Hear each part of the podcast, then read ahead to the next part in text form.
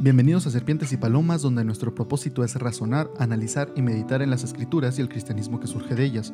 Yo soy Calderón y en cada episodio hablaremos de temas no para enseñarlos, aunque sin duda aprenderemos en el camino, sino que lo haremos para buscar ser aquello que Jesús nos dijo que fuéramos, prudentes como serpientes y mansos como palomas.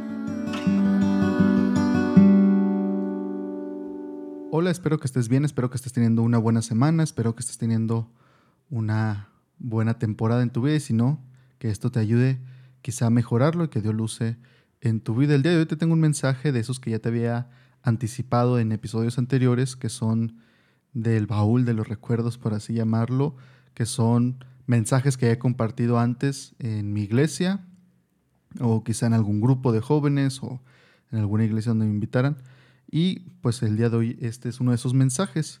Es el segundo ya, espero que sean bastantes. Me gustaría grabar todos los que aún tengo el, bosquejo, el que tengo todavía el, texto de la predicación, de la preparación, porque sé que tengo bastantes que los primeros los hacía a mano, entonces eso creo que no los tengo, quizá unos 10, 15, y otros que quizá no guardé, no están en el correo o en alguna de mis carpetas, pero pues sí quisiera grabarlos que ya tengo, repasarlos, modificarlos y eh, poder compartirlos contigo y luego seguir con, otros episodios que puedes ir intercalando como el último no tenía nada que ver con, con estos mensajes, pero sentí que era algo que, que, quería compartir, que se me ocurrió y para esta semana además de este ya tengo otro pensado que me gustaría también grabar que no tiene nada que ver con estos mensajes, que es aparte que se me va ocurriendo durante la semana, que que el Señor de alguna manera me, va dando, me va guiando y me parecen buenos para, para compartir.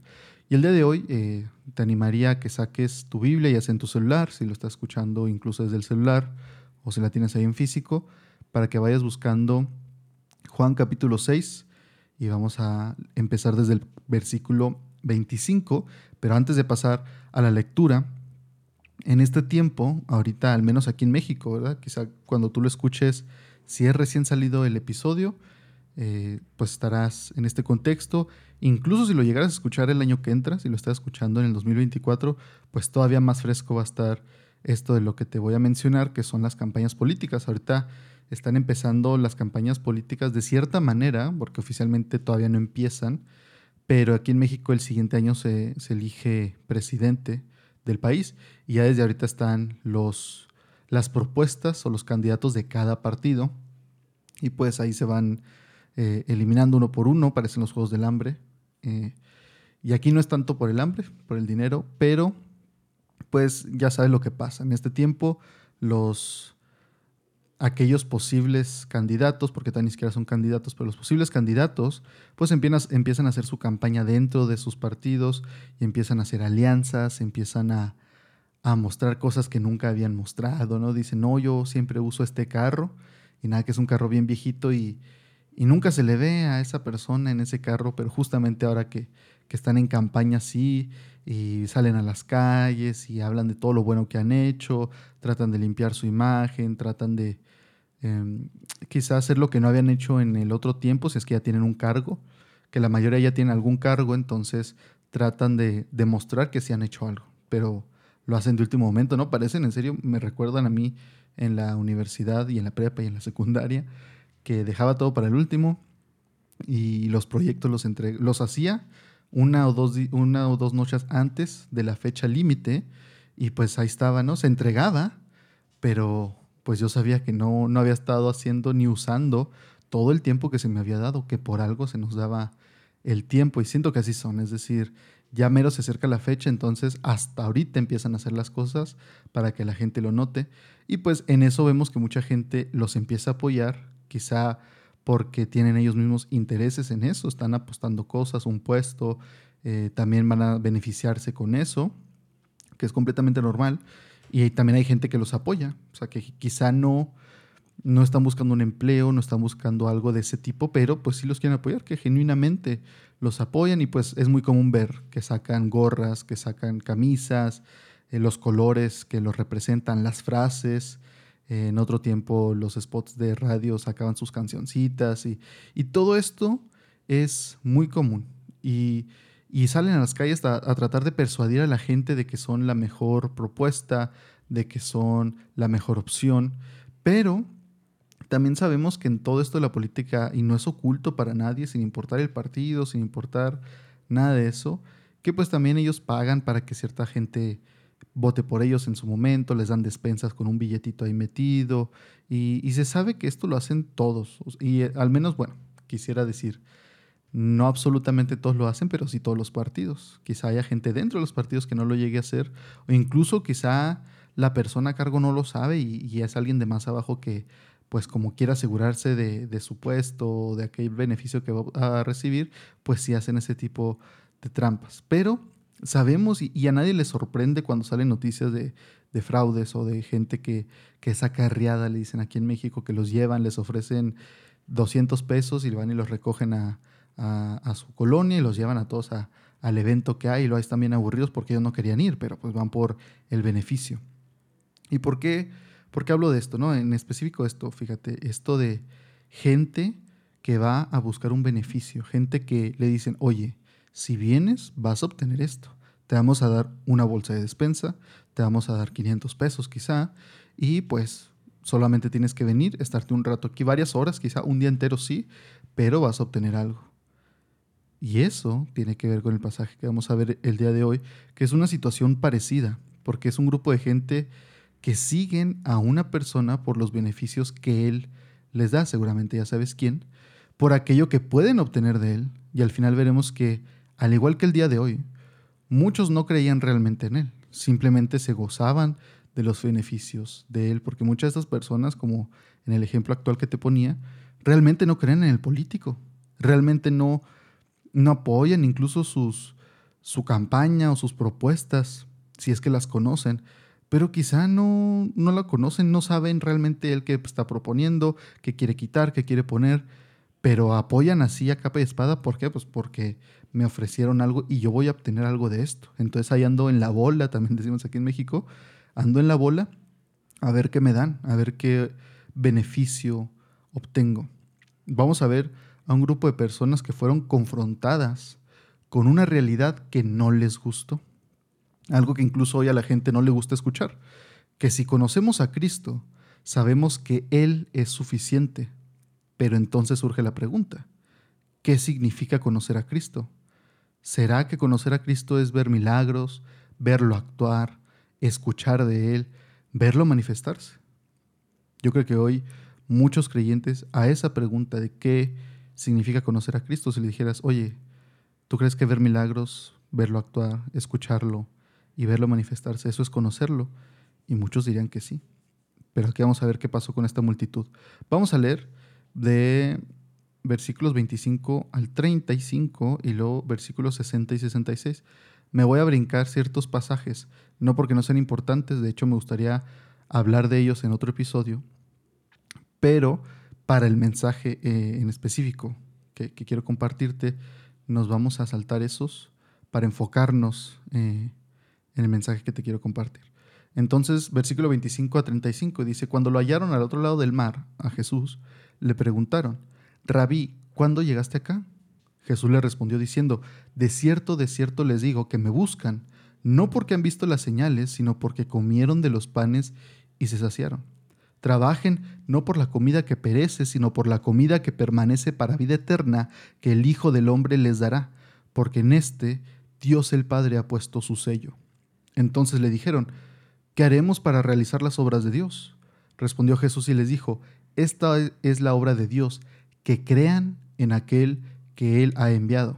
Entonces le dijeron, ¿qué señal pues haces tú para que veamos y creamos en ti? ¿Qué obra haces? Nuestros padres comieron el maná en el desierto, como está escrito, pan del cielo les dio a comer. Por tanto Jesús les dijo, de cierto, de cierto les digo que no les he dado, no les ha dado Moisés el pan del cielo, sino mi Padre les da el verdadero pan del cielo. Porque el pan de Dios es aquel que desciende del cielo y da vida al mundo. Le dijeron, Señor, danos siempre este pan. Jesús les dijo, Yo soy el pan de vida. El que a mí viene, nunca tendrá hambre, y el que en mí cree no tendrá sed jamás. Y luego los versículos 60 y 66 dice esto. Entonces al oírlo, muchos de sus discípulos dijeron, dura es esta palabra, ¿quién la puede oír? El versículo 66 dice, desde entonces muchos de sus discípulos volvieron atrás y ya no andaban con él. Entonces ese es el versículo que vamos a estar viendo hoy.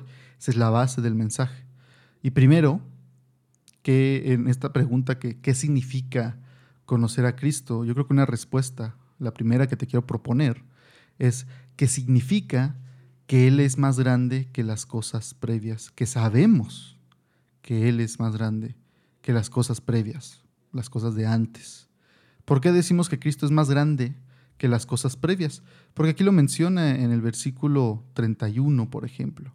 Vemos que, que le dicen, nuestros padres comieron el maná en el desierto, como está escrito, pan del cielo les dio a comer. Entonces, eh, seguramente si has leído el Antiguo Testamento, sabes a qué está refiriendo estos, estos judíos. Le están hablando de cuando los israelitas, los judíos, estuvieron en el desierto después de haber sido liberados de Egipto.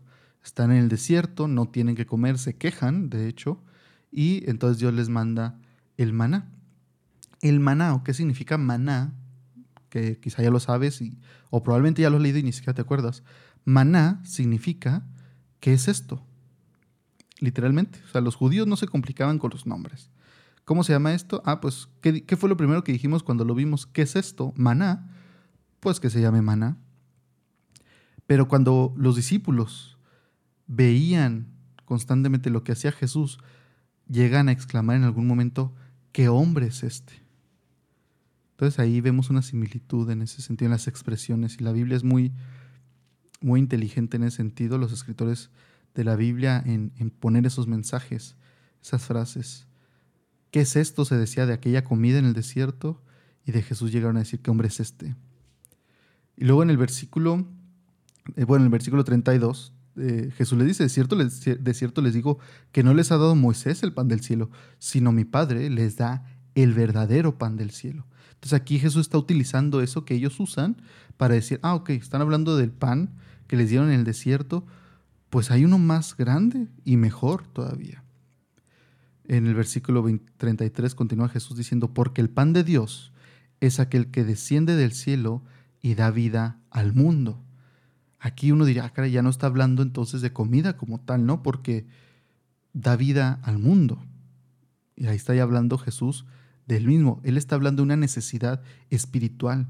Y aquí vemos que ellos están enfocados en lo terrenal es decir, la comida terrenal, eh, en el aspecto terrenal de la vida, están enfocados en eso.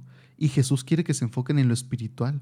Aquí vemos, quizá yo creo de, pronto lo difícil que era para Jesús comunicarse con los hombres, porque ellos hablaban todavía de muchas cosas terrenales y Jesús les quería hablar de las espirituales y no las querían entender a veces. Porque decían, no, no, es que en lo terrenal es así. Y Jesús llega y le dice, sí, pero en lo espiritual es esto. Y aquí debemos tener, o nos puede servir más bien de, de lección, porque muchas veces queremos aplicar lógica terrenal a Dios, siendo que no aplica lo mismo. Un ejemplo muy claro. Me ha tocado a mí escuchar gente, creyentes, que quieren aplicar su lógica que usamos entre personas para Dios. Por ejemplo, decir que Dios no anda mendigando. Dios no anda mendigando amor, Dios no anda mendigando perdón y todo esto. Es decir, Dios no anda pidiendo, eh, pídanme perdón, pídanme perdón, por favor. Es cierto, claro que es cierto, es decir, Dios no anda mendigando. Pero ¿a qué se refieren o por qué lo dicen? Muchas veces lo dicen porque ellos dicen que otros creyentes o escuchan a otros creyentes decir, oye, es que Dios te está extendiendo la mano y Dios te extiende la mano constantemente para que te acerques a Él para que le pidas perdón y Él te va a perdonar si realmente te acercas. Dios te está esperando con brazos abiertos. Y Dios lo dice, no, no, es que para mí una persona que es así es una persona que anda mendigando amor y Dios no mendiga amor. Pero ¿qué están haciendo? Están usando una lógica terrenal, humana, para aplicársela a Dios.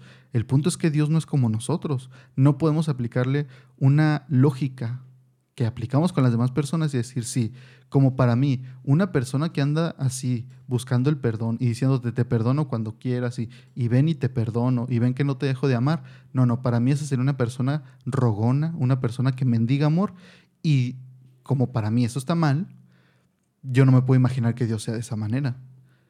Pero es una, una lógica muy, muy fallida, con muchas fallas, porque Dios no es como nosotros. Es, que, es querer aplicar y decir, sí, esas personas están mal y, Dios no puede ser como esas personas. Pero Dios no es como nosotros, Dios no es hombre. Entonces cuando Dios nos ofrece ese perdón y cuando nos dice que nos recibe con brazos abiertos y cuando constantemente en la Biblia a su pueblo, en el Antiguo Testamento les está diciendo, vengan, pongámonos a cuentas, vengan y hablemos.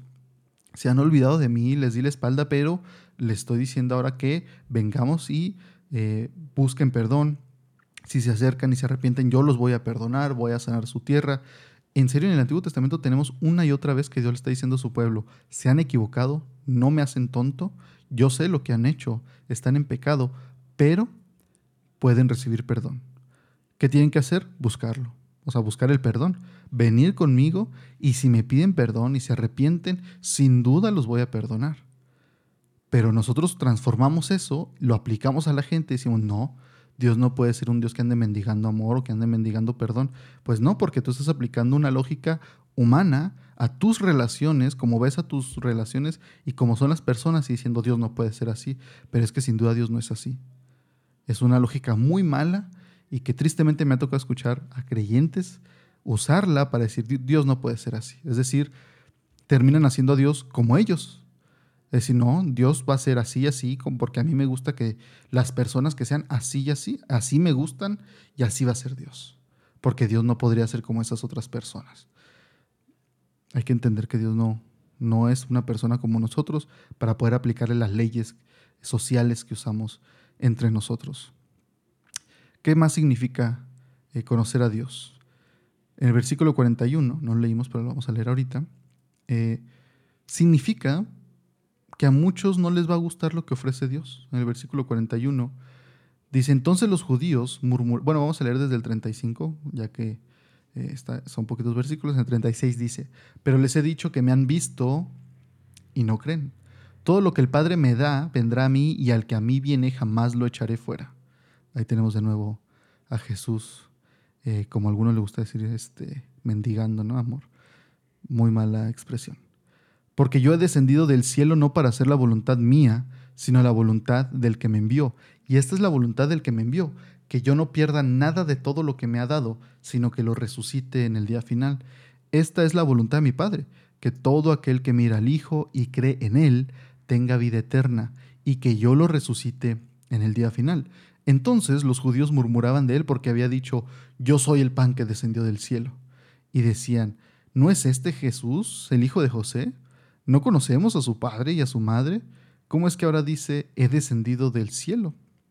Jesús respondió y les dijo, no murmuren más entre ustedes, nadie puede venir a mí a menos que el Padre que me envió lo traiga, y yo lo resucitaré en el día final. Está escrito en los profetas, y serán todos enseñados por Dios. Así que todo aquel que oye y aprende del Padre viene a mí.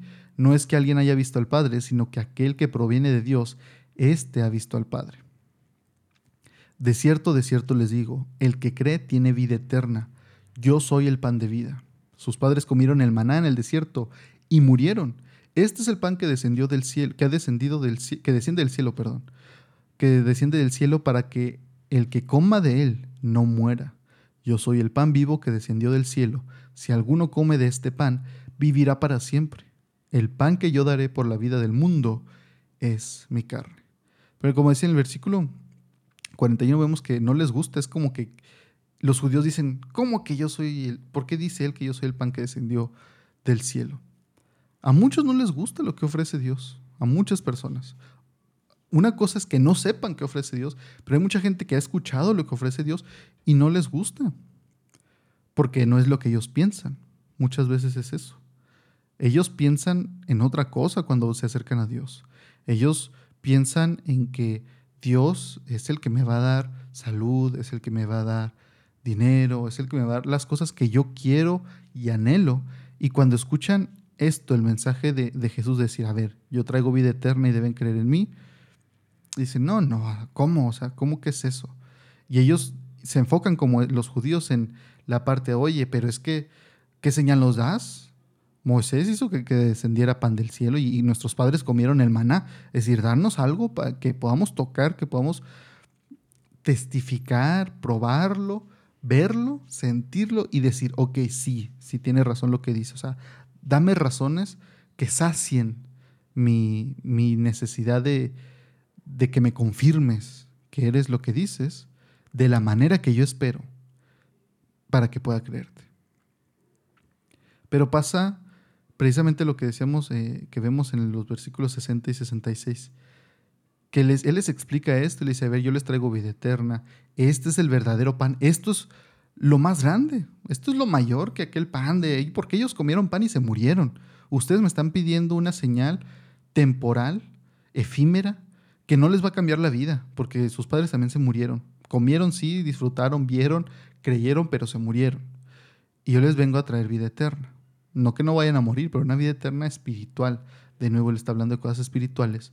Y está diciendo, aquel pan les sirvió para saciar su necesidad física. Los llenó, les llenó el estómago. Ya no tenían hambre. Pero espiritualmente no les sirvió de mucho. Yo vengo a traerles algo que es espiritual. Y entonces, al oírlo, muchos de sus discípulos, que era la gente que lo estaba siguiendo, dijeron, dura es esta palabra. ¿Quién la puede oír? Es decir, ¿quién va a soportar escuchar eso? Casi, casi como que no, como si fuera hoy en día, yo creo que sería el equivalente a que alguien que tuviera muchos seguidores en una red social y tuviera como alguien encargado de lo que se publica, que esta persona quisiera publicar algo y esa persona a cargo de la cuenta dijera, no, es que cómo vas a decir eso, si dices eso, vamos a perder muchos seguidores. Es algo muy similar en el lenguaje al menos, ¿no? De seguidores eh, y, esta persona que tiene mucha influencia, ese sería el equivalente. De decir, es que dices eso y es muy duro, nadie va a querer escucharlo eso, nadie va a querer seguirte después de esto. Pero Jesús tenía que ser honesto con lo que ofrecía. Jesús no anda nunca maquillando lo que ofrece. Somos nosotros los que a veces queremos maquillar y embellecer la vida cristiana como decir, no, no, no es que mira, si vienes va a pasar esto y, queremos presentarte que no vas a batallar y, que puedes venir a la iglesia, aquí está todo fácil, aquí te tenemos tu, lugar de estacionamiento, tu cafecito, que no te cueste nada venir a la iglesia, que no te cueste nada seguir a Jesús, eso queremos hacer para ti. Pero Jesús nunca hizo eso con la gente, nunca quiso hacerlo sentir de que no, no, que no te cueste, que no batalles, que no te estreses, que esté todo bien tranquilo para que puedas venir a gusto y tranquilo y disfrutarlo. Eso nunca pasó con Jesús, al contrario, muchas veces los incomodaba con discursos como este, que al final sus mismos seguidores decían, no, pues ¿quién va a querer escuchar esto? ¿Quién va a querer seguirte después de estas palabras, Jesús? Pero el conocer a, a, Dios, a Jesús, significa que si lo entendemos, si entendemos quién es Él, si entendemos a qué vino, si entendemos lo que ha hecho en nuestra vida, si entendemos que Él está todavía en nuestra vida y cómo está actuando en nosotros. Si lo entendemos, vamos a entender que en Él tenemos todo. Versículos 67 a 69, lo voy a... Bueno, desde el 66 dice, desde entonces muchos de sus discípulos volvieron atrás y ya no andaban con Él. Entonces Jesús les dijo a los doce, ¿quieren acaso irse ustedes también? Le respondió Simón Pedro, Señor, ¿a quién iremos? Tú tienes palabras de vida eterna, y nosotros hemos creído y conocido que tú eres el Santo de Dios. Aquí tenemos el, eh, mensaje de hoy, lo que dice Pedro. Hemos creído y conocido. Te conocemos, Señor. Conocemos quién eres tú, y el conocerte no nos permite alejarnos de ti. El conocerte hace que no nos vayamos como la multitud, porque ellos no te conocen, como tú dijiste al principio. Ellos te seguían porque comieron, se saciaron, porque vieron milagros, porque saciaste una necesidad física. Pero ya que te conocemos nosotros, podremos tener la necesidad física, pero en ti no tenemos la necesidad espiritual. Y eso es más grande, eso no lo podías conseguir en ninguna parte. El pan, los pescados, todo eso, pues lo podrías conseguir en la tienda. Pero lo que Jesús está ofreciendo y les estaba proveyendo y nos sigue proveyendo hasta el día de hoy, eso no lo puedes conseguir en la tienda. Y realmente no es como lo queremos ofrecer hoy, de que ven este día al estadio o ven este día a la iglesia y va a pasar. Y lo promocionamos como si fuera un, producto realmente. Y lo queremos vender a toda costa y, lo promocionamos y, y le hacemos marketing a Jesús como si fuera un producto. porque queremos satisfacer las necesidades materiales de la gente en lugar de las espirituales. Porque cuando entendemos y conocemos quién es Jesús, cuando hemos creído y conocido que Él es el ungido, el apartado de Dios, no nos vamos a querer alejar de Él. Los que se alejan son aquellos que no lo han entendido. Y todavía hay un grupo más pequeño que lo ha entendido y voluntariamente se ha alejado. Pues para otro episodio. Pero ¿por qué si lo entendemos lo tenemos todo? Porque es que al entender quién es Jesús y al entender que Él es Dios y lo que nos está proveyendo, ¿cómo es que lo tenemos todo? Es porque sabemos quién es Él. Conocemos personalmente a Dios, sabemos quién es. Por tanto, sabemos que sus palabras son verdad, que Él no miente, que Él no se arrepiente, que resucitó y que un día volverá. Sabemos que nada fuera de Él nos llevará, es decir, nos acercará a Dios, solamente Él. Nada pudo cambiarnos. Realmente los que hemos tenido un encuentro con Dios, los que hemos conocido a Dios, no solamente conocido de Dios, sino conocido a Dios, sabemos que nada pudo cambiarnos, solamente lo que hizo Cristo. Y entonces, a pesar de que después de haberlo conocido, vengan tribulaciones, vengan decepciones, vengan momentos difíciles, vengan momentos incluso de duda, podremos pasar todo eso. Pero al final del día diremos, pero ¿a quién voy a ir, Señor? Solo tú tienes palabras de vida eterna. Solamente Jesús puede saciar esa necesidad espiritual. Y a todos nos puede llegar a pasar eso de sentir de que, híjole Señor, es que ¿por qué no me respondes? ¿Por qué siento que me has abandonado? ¿Por qué me siento en silencio? ¿Por qué siento tu silencio? ¿Por qué siento que, que estás lejos? O perdón, Señor, porque me he alejado yo de ti.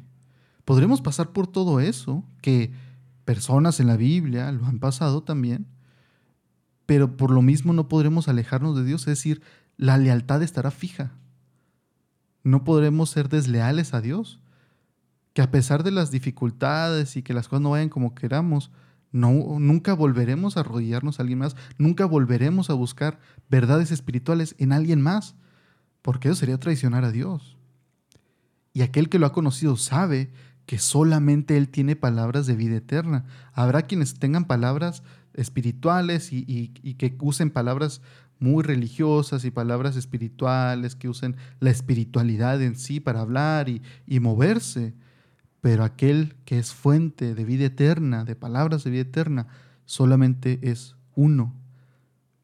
La pregunta es si lo has llegado a conocer tú, porque como te decía al principio, ¿será que conocer a Dios, que conocer a Jesús, en específico la persona de Jesús, ¿será que conocerlo es ver milagros, verlo actuar, escuchar de Él o verlo manifestarse. O al Espíritu Santo, la persona del Espíritu Santo. ¿Será que eso es?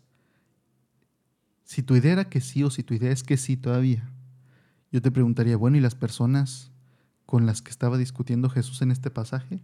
¿Qué pasa con ellos? Ellos vieron, Jesús mismo dijo, ustedes no solamente vieron los milagros, ustedes comieron y se saciaron, por, hablar de, del milagro de la multiplicación de los panes y los peces, que pasó más de una vez, de eso está hablando él. Que ellos comieron. O sea, ellos vieron algo tangible. Consumieron literalmente un milagro de, de Jesús. Pero ellos no estaban siguiendo a Jesús porque no lo conocían. ¿Será que tú has seguido a Jesús? ¿Será que tú lo has seguido porque has visto lo que hace? porque realmente has podido ser testigo como estas personas y estar cerca de Él. Incluso será que lo hayas escuchado, que conozcas su mensaje, pero no lo conozcas a Él. Estas personas dejaron de seguirlo. Y fíjate, en el versículo 66 dice, desde entonces muchos de sus discípulos volvieron atrás y ya no andan con él. No se refiere a los doce, obviamente, se refiere a este grupo más grande de discípulos que lo habían estado siguiendo ya por un tiempo. No son personas que tenían uno o dos días, seguramente había algunas que sí, pero era gente que lo había seguido ya por una temporada. Multitud, era una multitud de personas que lo había seguido por una temporada ya, semanas, quizá meses, y no lo conocían. ¿Tú lo conoces o lo has visto nada más actuar? ¿Será que tú has visto a Dios moverse? ¿Será que tú has visto y escuchado cómo Dios se mueve en la vida de otras personas? ¿Será que tú has visto los efectos que tiene Dios en la vida de otras personas? Los milagros. Que incluso tú hayas sido recipiente de un milagro de Dios y no conozcas a Dios. Es una palabra dura porque la mayoría de la gente diría, ¿cómo no voy a conocer a Dios si me sanó? ¿Cómo no voy a conocer a Dios si transformó mi familia? pero tú lo conoces personalmente o conoces solamente lo que Él hace, cómo cambia, cómo transforma, cómo sana, pero tú no lo has conocido. Hubo mucha gente a la que Jesús sanó. Hoy en mi iglesia hablaban de, de los diez leprosos que fueron sanados por Jesús, pero solamente uno regresó a Jesús. Y le pregunta a aquel que regresó y dice, oye, ¿los otros nueve? Dice, pues no sé dónde quedaron, solamente yo regresé. Es posible ser recipiente de un milagro de Dios, de la bondad de Dios, de, de algo grande que Dios haya hecho y no conocer a Dios. Eso es un, un, error que a veces podemos cometer como creyentes, pensar que porque he visto a Dios actuar, pensar que porque Dios ha hecho un milagro en mi vida, en la, y en la vida de mi familia, en la vida de algún amigo, pensar que porque yo estoy en un círculo de personas en las que, con las que Dios generalmente se mueve o en las que yo veo que Dios constantemente está obrando, pensar que porque yo soy parte de ese círculo, entonces yo también soy de aquellos que conoce a Jesús.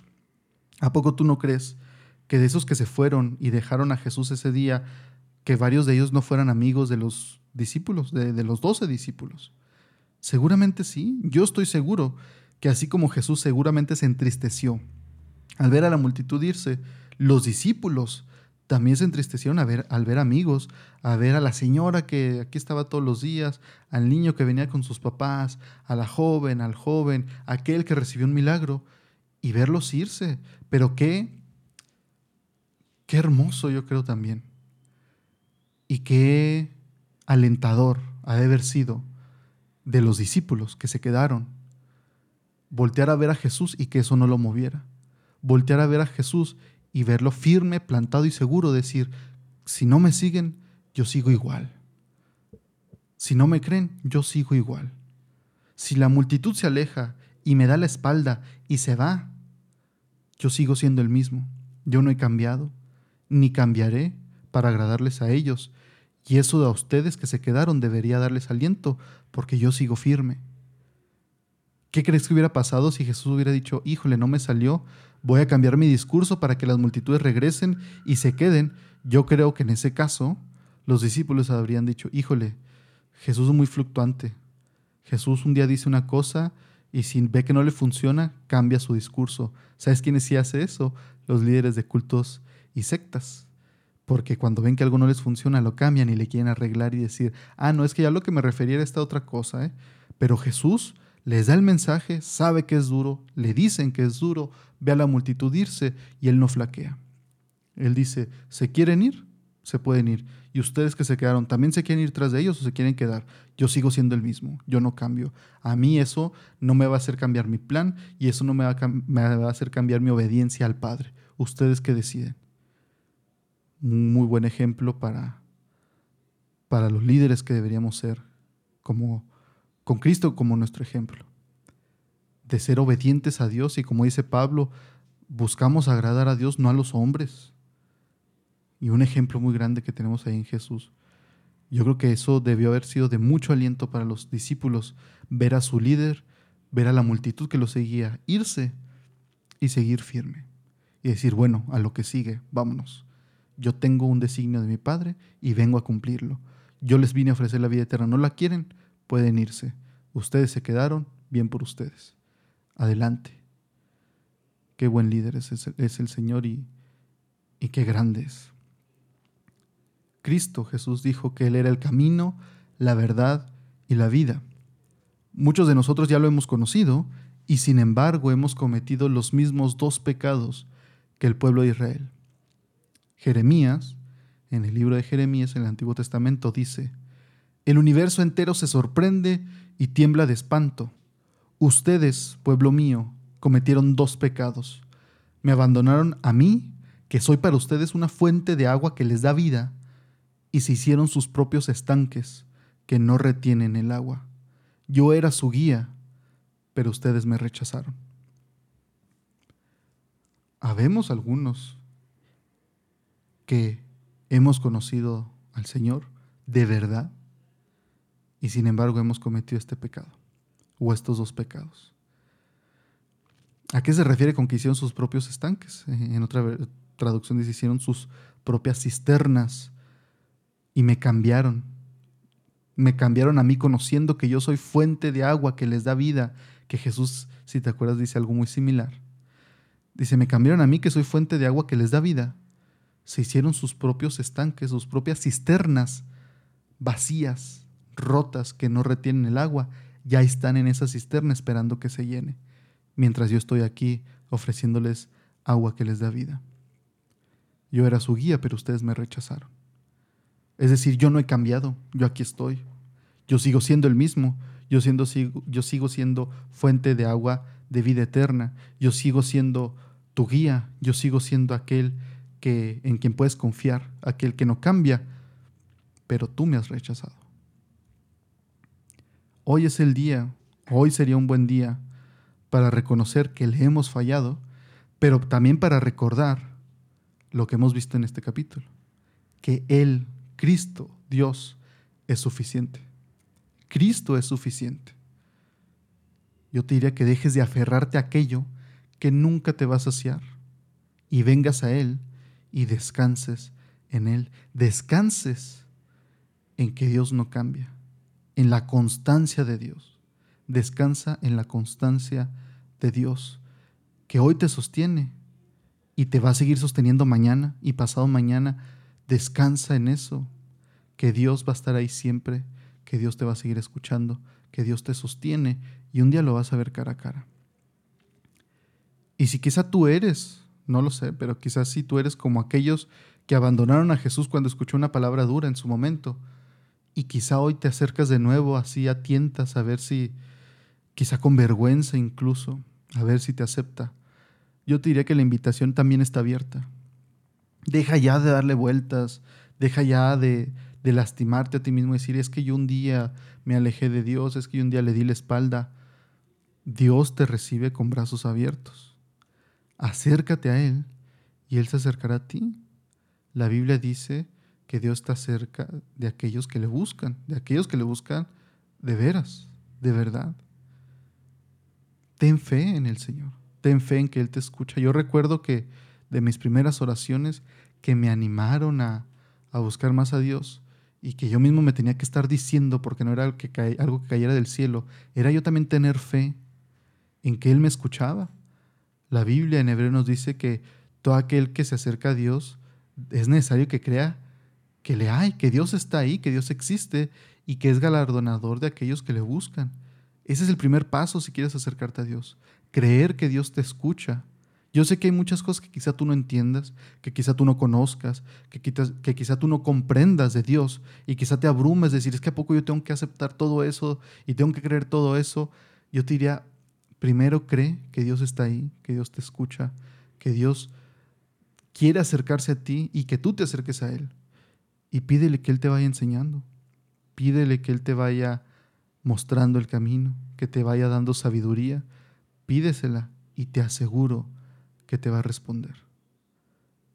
Pero te pregunto de nuevo, ¿conoces a Cristo? ¿O solo conoces aquello que ha hecho, aquello que ha dicho? ¿Conoces a Cristo personalmente o no? Muchas gracias por escuchar este episodio. No olvides suscribirte al podcast en tu plataforma favorita y recuerda que puedes encontrarnos en Facebook, Instagram y YouTube, donde subimos más contenido que nos lleva a razonar, analizar y meditar en las cosas de Dios. Espero que estés bien. Dios te bendiga.